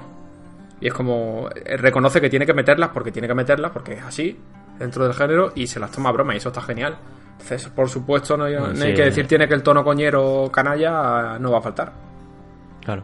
De hecho, también están los personajes, hay un montón de referencias y cameos y de todo de, de personajes antiguos, aunque ahora tengamos un nuevo plantel de héroes o como sea. Y, y a mí otra cosa que me ha gustado también y que se lo agradezco a Gearbox, ya que se han tomado, como decía Manu, bastante, bastante tiempo en sacar el primer Borderlands exclusivo de esta generación, es todos esos pequeños arreglos que casi son inapreciables para quien nunca está con un Borderlands, pero para los que hemos jugado largo y tendido a los anteriores nos van a venir bien, ¿no? Como por ejemplo que eh, ahora ya podemos comprar munición en las máquinas expendedoras sin tener que acceder al menú, que era un poco un tostón, lo que lo hace bastante más ágil. Y que también que mm, las armas tienen todas, no sé si os habéis fijado, una valoración numérica eh, automáticamente que te dice de un vistazo eh, la potencia, ¿no? Esto es lo que decíais. La gestión de inventarios parece, parece ser que va a ser más natural, más ágil, más directa, sin andar ahí guardando cosas que no, no sirven, ¿no? Yo, yo ya os digo, yo veo muchas cositas pues de Destiny del- de, de- y de todos los juegos que al final están metiendo loot, incluso los Assassin's Creed últimos, diría, por cómo funcionan los menús y cómo vas tirando, va- vas desechando unas cosas y cogiendo Sí. otras y demás y eso al final es lo que lo que engancha. Veremos si los nuevos mundos, porque a mí la Prometea esta, que es un planeta que en su mayor parte es ciudad, eh, me gusta. Veremos si los nuevos mundos cumplen, porque Pandora, aun siendo desértico, eh, tenía tenía muchísima Sí, tenía su encanto, pero esto le, va a dar, esto le va a dar una variedad que a mí me gusta mucho porque recuerda que con The Pre-Sequel, por ejemplo, el hecho de, de viajar al espacio, de tocar la- el suelo lunar, eh, ya le daba un toque muy diferente con la gravedad y todo el rollo. Yo creo que van a volver a jugar Claro. con, estos, con estos campos para que cada planeta sea único, no solo a nivel estético, sino también a nivel jugable. Y luego eso, el diseño de niveles y demás, habrá que ver cómo está hecho, porque lo que todo el mundo espera es que sean como más grandes las áreas, ¿no? Tampoco que sea un juego de llanuras, porque sería un tostón, que haya pasillos y situaciones agobiantes, pero mm, el número de enemigos ha crecido y todo, así que mm, veremos cómo, cómo se comporta en todos esos términos.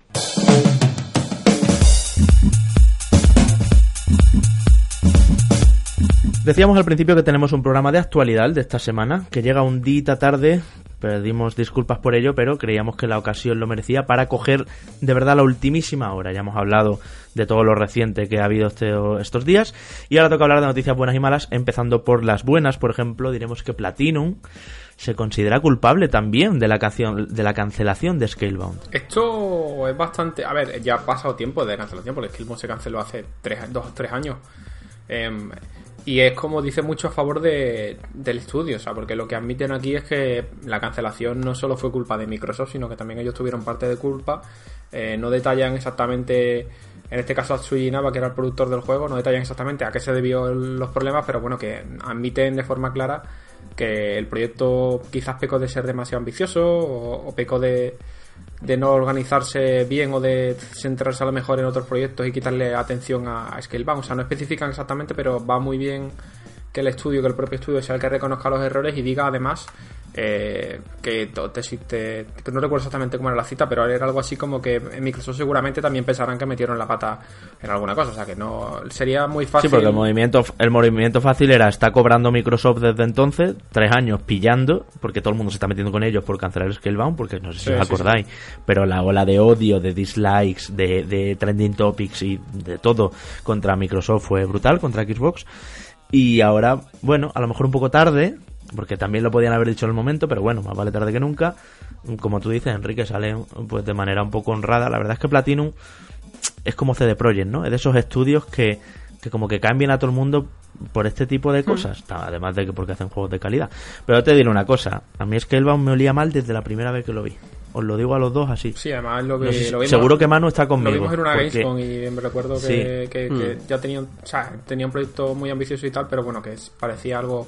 Más teniendo en cuenta que para aquel entonces Platinum, igual que ahora, estaba haciendo 300 juegos a la vez. 300 cosas a la vez. Es que, de verdad, la gente, claro, todo el mundo le flipó, ¿no? Dragones, cooperativo. Sí, dragones cooperativo, pero con mucho dubstep con un tono macarrónico, que bueno, que Devil May Cry 5 también lo tiene, pero mm, como muy de serie B el juego en muchas cosas, el frame rate petardeaba por todos los sitios, eh, las animaciones de los bichos, eh, pues yo que sé, no sé si os acordáis del, del Lair, aquel de PlayStation 3, que era un juego de dragones, pues estaba mejor animado aquello que esto. Bueno, bueno, y eh, tampoco nos pasemos. De verdad, Manu, no, no, Una cosa son las cinemáticas que vio todo el mundo y otra cosa es cuando yo tuve un mando de equipo en las manos y dije, esto es un poco chusta. A ver, aquí ocurre una cosa y es que en, en contadas ocasiones suele pasar que las cinemáticas hechas o los artes realizados superan con creces a la propuesta jugable. Y al final, estas primeras cosas que he dicho son las primeras que vemos, por lo que las expectativas que te, que te formulas alrededor de un juego se basa sobre todo en,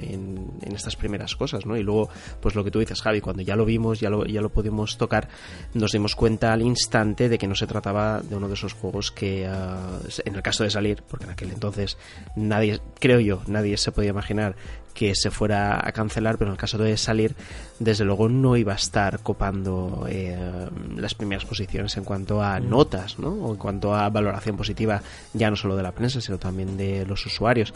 Algo ocurrió. Yo creo que eh, en este tipo de situaciones la falta de comunicación suele ser algo bastante frecuente, ¿no? Cuando eh, editor y, y, desarrollador se unen a la hora de, de hacer un juego de estas características, pues a veces pasan estas cosas lo, lo, que ocurre al final es que estamos en una situación en la que, por supuesto, eh, los fans de Microsoft eh, deseaban un, un, exclusivo potente. Un, un juego además que yo siempre he pensado que este tipo de temáticas se aleja un poco del prototipo de exclusivos de Microsoft. Que siempre podemos relacionarlo con japonés. sí, tenía otro rollito. Claro, y por eso es como abrir una puerta distinta a lo que estamos acostumbrados a ver, ¿no? Entre los first party de... O sea, entre los juegos first party de De hecho, esto, esto coincidió, Manu, con la, oleada aquella, recordad que tuvo Phil Spencer de declaraciones diciendo que iban a apostar por Japón y iban a colaborar con el estudio japonés y de repente te anunciaron Scalebound y y, Spencer se marcaba viajecito a Japón para reunirse con estudios y todo aquello pues quedó prácticamente en agua de borraja. Yo quiero creer y me gustaría mantener un poco la, ilusión que como Microsoft ahora mismo está en fase de voy a comprar estudios para garantizar contenido exclusivo para la próxima consola, que es, es algo fantástico porque así es como van a evitar eh, pegarse un tortazo, o por lo menos recuperar, remontar un poco y recuperar el vuelo con respecto a lo que ha pasado con One. Eh, me gustaría creer que todas esas alianzas que se forjaron o aquellas alianzas que se quedaron a medio gas se van a recuperar ahora. Y aunque ver de nuevo Scalebound eh, está complicado porque los propios de Platinum lo dicen, eh, ver que de repente con la nueva consola de Microsoft se anuncia alguna, algún proyecto japonés, no sé, me encantaría que recuperaran los Odyssey, por ejemplo, o alguna saga así, o Blue Dragon. O Blue Dragon. Sería, sería una buena señal para la comunidad de, la consola de Microsoft. Bueno, buena señal ha sido que Lea Access, el servicio de suscripción de Electronic Arts, llegará a PlayStation 4 en julio. Ya está confirmado, también sus precios, 3,99 al mes, 24,99 el año completo. Y bueno, se veía venir. Ha tardado, ¿eh? Ha tardado. Ha tardado, ha tardado bastante, porque vamos, que esto se anunció como colaboración exclusiva entre, entre Microsoft y, y Xbox en su momento, bueno, entre Microsoft y, Electronic Arts en su momento, a través de, Xbox. Eh, recordad que hasta hace muy poquito seguía eludiendo todo tipo de preguntas en relación al lanzamiento de la plataforma en, PlayStation y ahora, pues, a las puertas de que acabe la generación lo lanzan. Esto deja abierta la puerta de forma directa que PlayStation 5 vaya ya con el access de eh, de serie. Quizás a lo mejor no de serie, porque no creo que EA quiera regalar juegos. Eh, por lo menos novedades 100% con, con su servicio, o quizás sí, ya veremos. Pero bueno, que ya digamos que van los tres de la mano y lástima es que Switch eh, no puede ir de la mano porque es que prácticamente no hay catálogo de, equiparable al volumen que tienen las otras. O sea, porque sí que te podrías meter un EA Access, pero al final terminarías jugando a FIFA o a un Unravel o alguno de estos. Sí, al final es un servicio que yo creo que le puede cuadrar mucho a distintos usuarios en, PlayStation, pues de la misma forma que les cuadra a los de eh, Microsoft y eh, puede hacer que cambie al, menos un poquito la concepción de cómo se afrontan compras como me viene siendo FIFA, ¿no? que es casi una entrega que eh, los fans más acérrimos compran anualmente a finales del mes de septiembre y, a ver cómo es este encaje, ¿no? Y sobre todo hablo en, el sentido de España, ¿no? Que al final España, en su mayoría, si hablamos de de, gran cantidad de personas, la combinación de PlayStation 4 y FIFA eh, es bastante frecuente. Lo que tengo yo mis dudas ahora, Manu, es eh, porque todavía los servicios son, hasta donde sé, corregidme si lo digo mal, eh, son independientes por plataforma, es decir, que el suscriptor de Access de One no tiene acceso a, a la suscripción de Origin Access, que es lo mismo pero en PC, o a la suscripción de, de Access en PlayStation 4. Entonces, mm. supongo que llegará un momento en el que deberían unificar la suscripción y que una sola suscripción te dé acceso al servicio en, las tres plataformas. Sí, que se llame Access en todos lados y que tú ya cambies de una a otra, desde luego. Juraría que no se puede, no se puede porque hasta ahora Origin Access y EA Access han funcionado por cauces diferentes, pero en teoría ahora ya hay equivalencia entre PlayStation 4 y, igual Entonces quizás a lo mejor una sola suscripción para las dos máquinas para jugar el juego en una o en otra según tus preferencias puede, podría molar. Cosa que no creo que hagan, pero bueno. Electrónicas, por cierto, que ha estado estos días en titulares también, porque no sé si es que ha habido junta accionista o qué, Enrique, pero dicen que van a vender una millonada de, de Star Wars Jedi Fallen Order, dicen que va a haber eh, Need for Speed de este otoño, y bueno, han soltado unas cuantas perlitas. Yo voy a decir una cosa, el Access me parece muy bien, tiene muy buen precio, 25 euros al año está estupendo, o 4 euros al mes, pero quiero, para que de verdad te cunda, Ah, y Plantas vs Zombies también han dicho para este otoño. Para que de verdad te ocunda, quiero la EA esa, la que lanza un montón de juegos al año. Sí, sí, Porque si es por el año pasado, eh, pero bueno, sean 4 euros, no, yo que no soy de FIFA. También tienes esa EA y, y, aparte tienes la otra EA que dice que los lanzamientos tradicionales de videojuegos están desfasados, que son unas declaraciones que han salido en, en esta junta de accionistas. Y mm. en, parte, aunque nos duela, mm, razón tienen, ¿eh? Que esto ya mm. podríamos plantearlo como un debate para otro programa, ¿eh? Aclarar, eh, chicos, una cosa que, había comentado. Eh, bueno, realmente la gente que quiera jugar a FIFA lo que podrá conseguir será jugar unas horas antes, porque en el caso de FIFA, por ejemplo, en concreto, no entra dentro de los juegos, exacto, que accedes de forma gratuita al momento que pagas la, la suscripción, ¿no? Con lo que sí que puedes jugar de forma anticipada, pero no podrás acceder al juego luego. 10 horas, ¿no? Que es lo que te da Access. Exacto. Mm, aproximadamente suele ser una semana antes del lanzamiento, pero luego, por supuesto, tendrás que pasar por caja, a no ser que quieras jugar a la entrega del año anterior, ¿no? Por ejemplo, ahora mismo es FIFA 18, el juego que sí que puedes eh, ponerte a jugar sin ningún tipo de coste añadido, ¿no? Más allá de la suscripción. Bueno, noticias malas. El director de Tekken dice que, o sea, ya sabéis, eh, Jarada, que ve difícil lanzar Tekken por Street Fighter, un juego que se prometió cuando salió Street Fighter Cross Tekken y que, bueno, pues que dijeron que iban a hacer las dos versiones. Pero... Este se quedó en el limbo, nunca más supimos de él y ahora mm, ha salido el nombre a la palestra y ahí sí. ¿Alguien, ¿alguien se acordaba de esto aparte de Arada? Pues el que se lo haya preguntado en la entrevista, no sé qué medio habrá sido. Vamos, que juego, un, juego, un juego que se anunció y que iba a ser iba a formar parte de esta alianza entre Capcom y Bandai Namco y tal, con, de sacar dos mm. juegos cruzados. El primer juego mm. salió y pasó un poco gustó a los fans de los juegos de lucha, pero pasó sin pena ni gloria, porque además te- creo que tuvo bastante polémica. Me parece recordar, no, no recuerdo exactamente si era con las gemas, que eran unos elementos que se equipaban a los personajes, o algo así. Y ya se congeló el proyecto de. que en este caso era Street Fighter por Tekken, fue el que salió, tendría que salir Tekken por Street Sí. Fighter, y Bandai Namco pues, vio que el otro no había vendido el suficiente y dijo: Pues no me voy a gastar yo el dinero aquí en hacer esto, ya que eh, yo vamos, no creo que se recupere en ningún Tenía, momento. tenía, tenía su mérito, ¿eh? No te creas. Balancear la jugabilidad de luchadores Sí. Tekken con la de Street Fighter. Sí, sí. Aunque es verdad que era un juego que estaba un poquito Street Fighterado, ¿no? Eh, por eso era Street Fighter Cross Sí, Tekken. ahora le, tocaba la, Ahora la le tequenización, correspondería al otro. Pero- Pero bueno, eh, lo hemos puesto como noticia mala porque, aunque dice Enrique que es verdad que no estábamos aquí llorando por él precisamente, pero bueno, nunca gusta eso, ¿no? Eh, que, se, que se diga que están las cosas difíciles para algo que a lo mejor alguien sí espera. Y luego en Riot, en la compañía de League of Legends, ya sabéis, más de 150 empleados protestando contra el acoso, el racismo y el sexismo que por lo visto se vivió o se sigue viviendo, no lo sé, en su empresa. Sí, eh, estos son protestas que ya vienen de largo, o sea, es un, un movimiento ya organizado dentro de la propia empresa eh, para protestar pues por todo eso, por situaciones que consideran completamente de otro tiempo, que no deberían producirse, ya no te digo en ningún sector, ni mucho menos en un sector como el videojuego que es joven y que es muy plural y variado y está bien que se haga porque no es tanto una huelga revolucionaria, que también, sino es más una huelga de tipo de perfil amistoso, es decir, eh, no es huelga de quemar contenedores. Es una huelga de una, una sesión, una jornada que se ha organizado en la que ha participado una buena cantidad de trabajadores y donde se expone precisamente esto y se le da visibilidad. Y que tuvo, tuvo una especie como de evento paralelo que han cubierto varios medios, o sea que esto Sí, lleva- han hecho como unos talleres. Claro, sí, hace, sí, hace, mucha, hace mucha piña y hace que en otros estudios pues se planteen eh, situaciones similares. Más cuando además otra noticia de la semana, Javi, es que Quantum Dream ha sido, está bajo investigación por presuntos casos de agresión y abuso sexual. O sea que, Sí, que- ya, ya hay un reconectado de esto cuando fue la primera Sí. la primera salida, ¿verdad, Manu?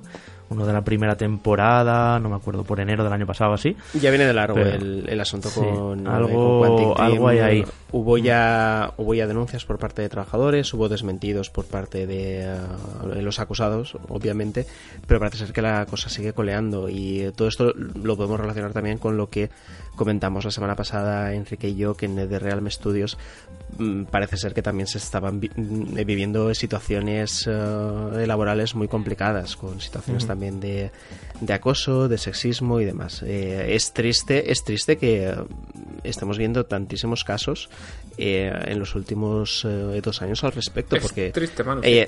sí, porque si, si, si añades todo esto a, a situaciones de crunch, a presiones extremas, es que qué calidad de vida puede tener la gente que trabaje sin parar en este tipo de estudios. Que sí, que es que eh, estoy convencido que muchos de los que nos están escuchando están diciendo, pero si es que en mi empresa yo también lo vivo. Sí, sí, sí, sí, sí, sí es que eh, está claro Está a la orden del día. es, que está a la orden de, pues, del día, pero no deja de sorprender ¿no? que, que estos casos eh, sucedan en, en empresas tan grandes y en empresas que todos conocemos. ¿no? Y es importante lo que decía Enrique, ¿no? que, que se visibilice todo esto. Y te digo más, empresas que a veces se ponen la bandera a mano de eh, el, el progreso y la igualdad. Quantic porque, Dream, A ver, ejemplo. exacto, exacto. Es una Quantic Dream donde Cage siempre ha abogado muchísimo por, por, por colectivos, por la multietnia, eh, por, la, por el colectivo LGTB, por, y, y de repente te encuentras un escándalo así en tu casa. No se sabe, ¿eh? Todavía, la verdad, ya lo dijimos en aquel programa también, no hay sentencia contra Quantic o contra Cage o contra algo, o sea, está todo en, en- en juzgados, pero sí que es verdad que, que resulta curioso. Y digo lo mismo de Riot. League of Legends es un juego que se caracteriza porque tiene personajes de todas las etnias, de todos los tipos. Igual tienes una elfa mm, coja que un, ¿sabes lo que te digo? Y, y así también, pues en Blizzard, por ejemplo, y son juegos inclusivos total. Esta visibilidad y este carácter inclusivo no puede ser.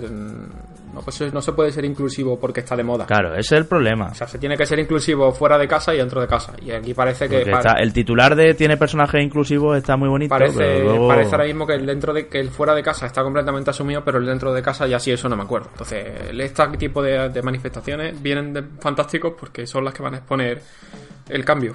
Pues mira, sobre la semana pasada que, que decía, os voy a, antes de pasar de sección, os voy a leer un comentario porque Eh, bueno, yo escuché el programa en el avión, volviendo, y, y, precisamente creo que os podéis explicar. Es de Sacroman que dice, vamos a ver que yo no sé de qué vais. ¿Desde cuándo es mala noticia, porque se ve que la pusisteis en roja, que a un tío lo dejen de lado por ser un intolerante? Esto se refiere a lo de Notch, mm. que, lo había, que lo habían vetado de, de, no sé dónde, ah, sí, del evento de Minecraft, ¿vale? Dice, ah, es verdad que lo ha hecho Microsoft, si lo llega a hacer Sony, seguro que diríais que es buena noticia, ¿verdad? Haceroslo mirar porque me parece penoso que a estas alturas no dejemos todos fuera a personajes como como este de Minecraft. No, eh, vamos a ver. Yo tengo que decir, Manu, eh, perdona, ya te dejo hablar. Yo lo escuché en el avión, o sea, fui oyente total. Te conozco y sé perfectamente que te parece, además lo dejaste muy claro, te mm. parece estupendo que deje a Notch fuera eh, cuando, cuando se, si se demuestra que efectivamente. La mala noticia era la, actitud de Notch. No, la mala noticia es la actitud. Claro, eso es, claro, claro. Es, decir, eh, eh, me pareció que era algo muy desagradable el hecho de que se, se, tenga que echar a alguien de un evento de estas características por un comportamiento tan deleznable. Es. decir, eh, por supuesto que el problema no es de Microsoft, si Microsoft hizo bien.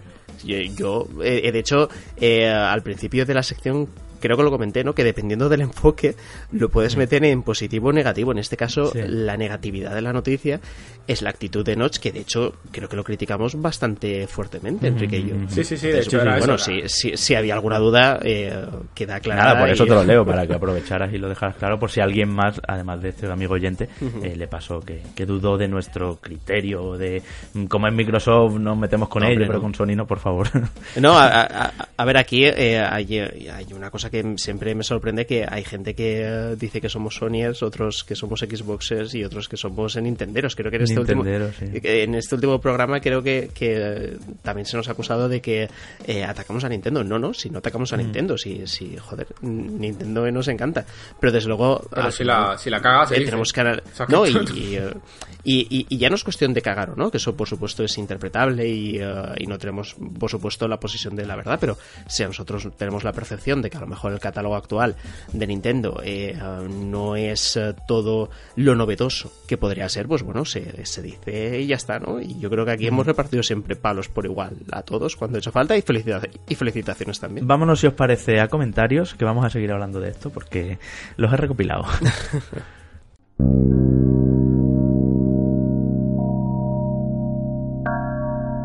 Pues eso, momento de hablar con vosotros, de que aquí en la cajita de comentarios de aquí abajo, según la plataforma donde nos estéis escuchando, nos dejéis vuestras impresiones, eh, vuestras eh, dudas, eh, críticas, como en el caso anterior, o también pues todo lo que opináis de los temas que estamos comentando en el programa, porque a nosotros nos encanta leeros y siempre, como siempre, intentar mejorar.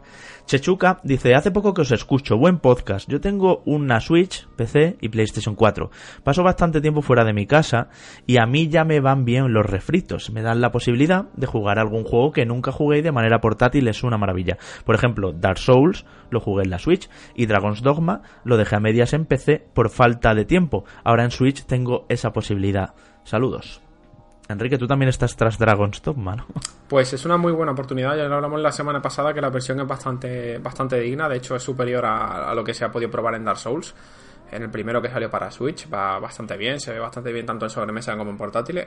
Es un juego de la generación pasada, de otra forma no se podría concebir ahora. Y, evidentemente pues no es la versión que hemos visto en PlayStation 4 o en One a nivel de frames y demás, pero que va, va bastante bien, es bastante potable. Y es una buena oportunidad, porque ya sabéis que es un juego con mucha, mucho contenido, con muchas horas, eh, con bastante reto también, no a nivel de los Souls, pero sí, sí tiene su, su complicación. Hmm y mucha exploración. O sea que si no lo pudiste darle una nueva oportunidad, a lo mejor. Y además no, lo tienes, lo tienes a treinta y pico euros descargable, porque aquí no se ha puesto en formato físico. Pero en páginas como Extra Life, que es donde yo lo he pillado en físico, lo tienes también versión americana con tu cajita y tu cartuchito. Al mismo mm. precio que el descargable. Algo, algo que no pasa con Devil May Cry, por cierto, compañeros, habéis visto, ¿no? Que no sale en físico, en Switch ese, ese remaster. Eh, Manu, ¿tú sabes por qué te está jugando Dragon's Dogma? Porque no puede platinear Days Gone. Eso, ah, lo, cuento, lo cuento ahora después en la despedida. Amargadito está. Sí, sí. Mm, apúntatelo, Enrique, que no se te pase. Eh, Cristian Maranda Carretero dice: Todavía no he escuchado nuestro, vuestro programa Reconectados, pero para mí sí es una consola de refritos. El primer año hubo bastantes juegos de lanzamiento y tal, pero actualmente llevo esperando que salga un juego triple A bastante. Y solo veo ah, que hacen cosas pequeñas. Llevo cuatro, como cuatro meses que no juego a la Switch. Aquí tenemos una versión diferente. Yo tengo que decir, compañeros, yo voy a opinar, ya que no estuve la semana pasada, que me parece, yo no sabía ni de qué ibais a hablar ni nada, la verdad, así lo digo. Yo me fui a Las Vegas, a San Francisco y a Los Ángeles y desconecté de todo y que os dos duros. Pero mm, estoy muy de acuerdo, sobre todo mm, vi que teníais una lista larga de que Switch está muy relajada y está tirando muchas remasterizaciones. Hay comentarios por ahí, decíamos Manu, eh, antes de pasar a esta sección, que dicen efectivamente que bueno, que miren a Play 4, esa sí que tiene remasterizaciones. Sí es verdad, pero yo que salgan remasterizaciones no me quejo en absoluto. De hecho, mm, yo no tuve Wii U, solo tenía la de la redacción. Y, no, entonces muchos juegos me los perdí. Hmm. Yo no tenía Wii U en mi casa, ¿no? Solo la de la redacción donde trabajaba. Y entonces muchos juegos me los perdí y los estoy disfrutando ahora en Switch como un enano. Desde Donkey Kong Tropical Freeze a muchos de los que mencionasteis e incluso me encanta jugar tirado a juegos que ya tengo en otras plataformas y me exigirían jugar en un monitor en una pantalla. Pero el problema y, aquí amplíame si quieres y recógeme, viene en que están descuidando los AAA, como dice este comentario, hmm. los first party exclusivos, que sí, que tienen Animal Crossing ahí en el, en el horizonte, que, que supongo que ya este año no, pero el que viene tendrán que si el Metroid 4, que si, bueno, mm, todo, lo, Bayonetta 3, ¿no? Todo lo que viene. Pero es verdad que nos tenía también acostumbrados Switch cuando salió, con, sobre todo con Super Mario Odyssey y de Legend of Zelda Breath of the Wild, pero además con Splatoon 2, con aquel plan que tenían de un buen juego al mes, ¿os acordáis? Un buen juego nuevo al mes. Así empezó, mm. que de repente, pues claro, la sentimos un poquito sosaina, y a eso sumémosle que ya sabéis que a mí Yoshi, ya os lo dije aquí, me dejó un poco frío. Mm. Aquí hay eh, mm, dos enfoques principales. El primero de ellos, y eh, es el crítico, es seguramente el que corresponde al jugador de Wii U, en, el, en el, grupo que me encuentro yo además. Es claro, yo, yo, por ejemplo, veo el catálogo y eh, a mí Nintendo Switch ahora mismo no me aporta lo suficiente. Pero porque yo ya he disfrutado en años anteriores de muchos de los títulos que ahora mismo son como la punta de lanza para el catálogo de este año. Entonces, bajo mi perspectiva, por supuesto, lo que yo veo ahora de, de, Switch, pues no me motiva. Y luego está la otra perspectiva que también la comentamos en el programa anterior, que era de toda aquella gente que se saltó eh, la consola Wii U y que ahora ve que tiene oportunidad que Wii U vendió poco y, que, eh, y, que ve que tiene la oportunidad de todos aquellos títulos que deseó en su momento haberlos eh, jugado pero no tuvo la ocasión porque no tuvo la consola ahora de poder hacerlo. Entonces por supuesto dependiendo del tipo de usuario que sea seguramente el mío es el minoritario porque no mucha gente se compró Wii U tendrás una impresión u otra pero yo creo que es innegable que al final Nintendo mm, se alejó de, ese eslogan que tú comentas, Javi, además que fue así, ¿no? Que mm, hasta final de año, en aquel entonces, ¿no? Ibas a tener un juego nuevo, un juego bueno. Un juegazo al mes. Claro, un juegazo al mes, ¿no? Sí, y, que a lo mejor un mes ¿eh? era Mario Kart, era Mario Kart 8 Deluxe, pero... Sí, pero al final creo mm. que todos estamos de acuerdo, yo creo que esto es algo prácticamente unánime en el sector, que el primer año de Nintendo Switch fue el mejor de los mejores primeros años que tenía una consola nunca. Sí. Y sobre todo porque al final tuvo dos No, porque llevaba dos pepinos. Claro. Llevaba dos horas más. Tuvo dos juegazos que eh, estuvieron en top 3 de juegos del año. Con lo que mm. en ese sentido es indiscutible. Por eso mismo que al final mm, la impresión que te puede dar una consola en un momento determinado puede ser diferente en otro. Y también pues dependiendo del jugador que seas, ¿no? Seguramente Enrique Creo que tú no tuviste Wii U, ¿verdad? Entonces tú ahora, por ejemplo... Ah, pues entonces nada. Pues quien no tuvo Wii U, en el caso de no tenerlo, por supuesto estará disfrutando ahora mismo eh, como un enano y a la gente que le mole volver a jugar cosas. Y ese si quieres tú, Enrique, una y otra vez, pues mira, pues ahí tiene No, pero a ver, es que lo, que lo que decíamos el otro día, Manu, eh, era que no, o sea, no tenemos problemas en que salgan remasterizaciones y, y relanzamientos de juegos de Wii U o de generaciones pasadas, que jugar a Dragon Dogma en portátil es una gozada, jugar a Final Fantasy XII en portátil, ya lo comentabas tú la semana pasada es otra gozada. Pero el problema es que no está viendo lanzamiento de inéditos, nuevos, novedosos, eh, salvo algún un par de casos contados, y que lamentablemente el calendario, el calendario de, Switch durante el primer semestre eh, ha estado muy flojito. O sea, otra cosa es que ya a partir de junio la cosa cambia. Es verdad, eso es, es verdad que se plantea un, un segundo semestre pues con otra Fire- perspectiva. Fire Emblem, porque ahí está Fire Pokémon. Emblem y luego también está, nos lo decían algunos comentarios, Astral Chain, Sí. el juego este Pero de no tengo Platinum yo Games. que todas- es no- exclusivo no de tengo Switch. yo puestas todas. Yo no las tengo para nada todas conmigo con este juego. Os lo dije en el Direct cuando lo vimos, eh, os lo dije en el programa de aquel Nintendo Direct. Yo sé que la gente dice, joder, no puede fallar. Es Platinum, hay roboces y hay mm, acción rápida y, y como que le gusta el estilo visual. Pero yo tampoco las tengo todas conmigo con esta Astral, Astral Chain. Porque es que Platinum ahora mismo está en 200 cosas. Además de en Bayonetta 3 y en este, está en aquel Babylon's Fall, está en no sé qué más. O sea, es, de verdad, mm, ojo Platinum que no es tan grande. Así que bueno, veremos. Ojalá, ojalá salga divino el Astral Chain y sea el, el GOTI. Luego Karim NG nos dice, solo comentar que yo he jugado a los remaster de Final Fantasy en Android, concretamente en tablet, y no tienen nada que envidiar a la versión de Switch, y además son bastante más baratos incluso que en PlayStation. Pero eh, debe especificar a qué remaster se refiere. Porque hasta, Sí, bueno, hasta donde lo- sé el 10 y el 12 no están en móviles. No, eh, no, no, no está O sea, se en móvil, refería a lo mejor al efectivamente. 7 o al será 9. 7 y 9. Y luego, no sé si está el 3 también, esta Sí, versión sí, que sí, hicieron para 3DS. El sí, me 4, parece el que sí. 3, el 1. Yo he estado, yo tengo el 9 en, en tablet también, en mi caso en, en, en iOS, y, y tengo que decir que está muy bien. Además es que le han metido las típicas cosas de, de vale, ya, llámese este juego de memoria, ahora ya dame herramientas, ¿no? Que están haciéndolo con todas las remasterizaciones de los Final Fantasy, también del 12 y demás, eh, que es eh, la velocidad de por 2 e incluso por 4, em, el autocombate, para cuando quieres irte por ahí a, a levear, pues un poco que, que los personajes ya casi se muevan solos. Incluso una cosa que está rotísima, que es que cada golpe, desde el principio, desde la primera pelea, quite 9.999 puntos. Sí, sí. Entonces, bueno, rompe un poco el juego, pero sí que es verdad que está un poco escondido, la verdad, que no, te, no es que te invite a activarlo en cuanto te matan dos veces, pero, pero sí que se agradece a los que no sabemos los juegos de memoria y simplemente queremos pues recordar las músicas, los estilos visuales de los escenarios y demás, ¿no? Y luego una pregunta, Manu, que me decías que hacía Lionel Marrero la semana pasada y que me la guardabais para mí, pues Así la es. quiero recuperar de aquel programa. Dice una pregunta, chicos, ¿en Dreams se pueden crear cinemáticas? En caso afirmativo, ¿cómo funciona este editor? ¿Y cómo de profundas son las posibilidades a la hora de hacer eh, un videojuego? Un saludo y gran programa.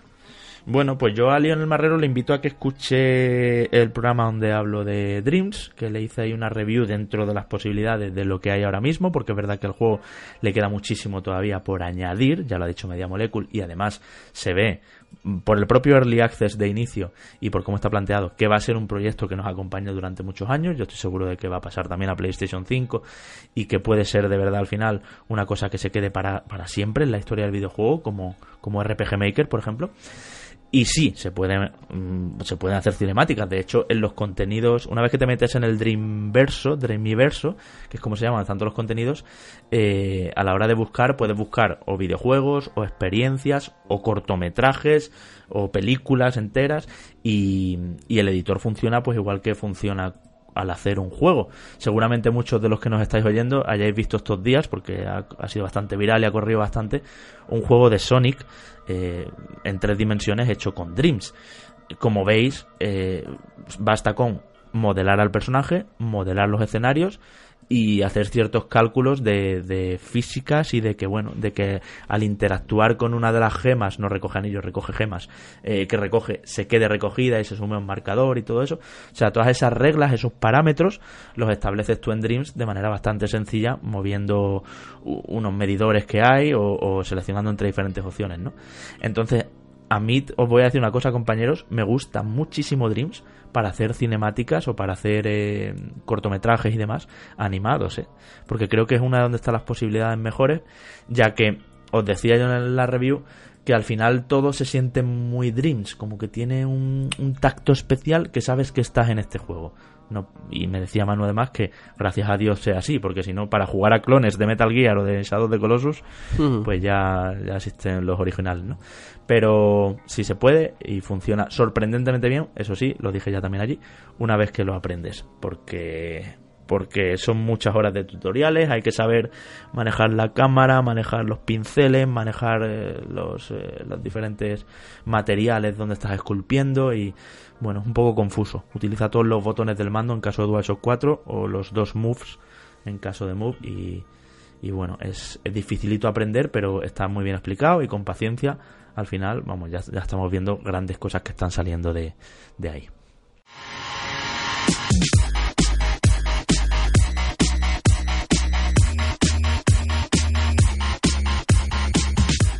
El presencial se acerca, queridos compañeros, ya tenemos todo preparado, lo decíamos al principio, 1 de junio, 6 de la tarde, FNAC Callao, que se venga todo el que quiera, que allí va a caber todo el mundo, ya nos encargaremos de ello.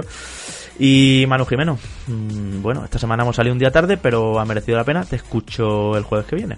Me escuchas el jueves que viene, una semana y cargadita de cosas, yo creo que ha valido la pena el retrasar en un día lo que viene siendo la publicación habitual del, del, programa de Reconectados y nada, vamos a ir marcando cruces en el calendario eh, en tanto en cuanto los días que uh, van faltando menos ya para ese presencial de Madrid. Así que nada, la semana que viene más cositas. Mm. Más cositas a Plague Tale Innocence entre ellas que uh -huh. estamos con él ahí, puedo decir con la boca pequeña.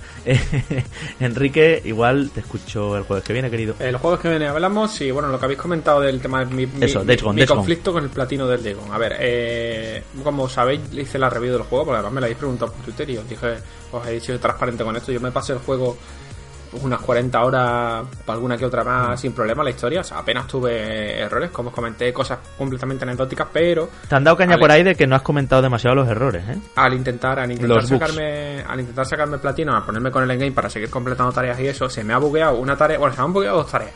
Una tarea que. La tarea que se me ha bugueado era. Me requería liberar a una persona, liberé a esa persona y la tarea no, no se daba por, por concluida hablando con César, eh, es me ha, explicado que si cuando haces la tarea inmediatamente después eh, mueres, eh, en el momento de haber hecho la tarea se te buguea y es lo que me ha pasado a mí, creo. Total, que tengo un objetivo que no me ha dado por complicado cuando se me tenía que haber dado por completado y no puedo pasar a la siguiente secundaria de esa rama, por lo tanto no puedo sacarme el logro pertinente del platino y aparte de hecho tengo un nido de la, de la, del bloque de misiones de infestaciones que lo que tiene que hacer es ir quemando nidos de, de los engendros pues tengo una zona con los 5 nidos quemados, pero me sigue diciendo que tengo 4 de 5, que también es otro bug reconocido del juego. Entonces me faltan 4 trofeos contados, pero lo que voy a hacer es esperarme a que saquen un parchecito en el que arreglen estas dos cosas, que supongo que técnicamente serán arreglables. Hmm. Y ya me pondré con el platino, es que me quedarán 3 horas para sacarme el platino, vamos, no me queda más. Sí, sí. Yo creo, además por lo que he visto por ahí, es un platino asequible. ¿no? Sí, es súper fácil de hacer, si es que... Uh -huh. No tiene bueno, nada pues, complicado. Platino agradable. A mí me gusta, ¿eh? Lo comentábamos alguna vez en algún programa. Estos platinos tipo Spider-Man que, que son asumibles, que no hay de esto de mata a 9.999 engendros de un mismo tipo, yo que sé.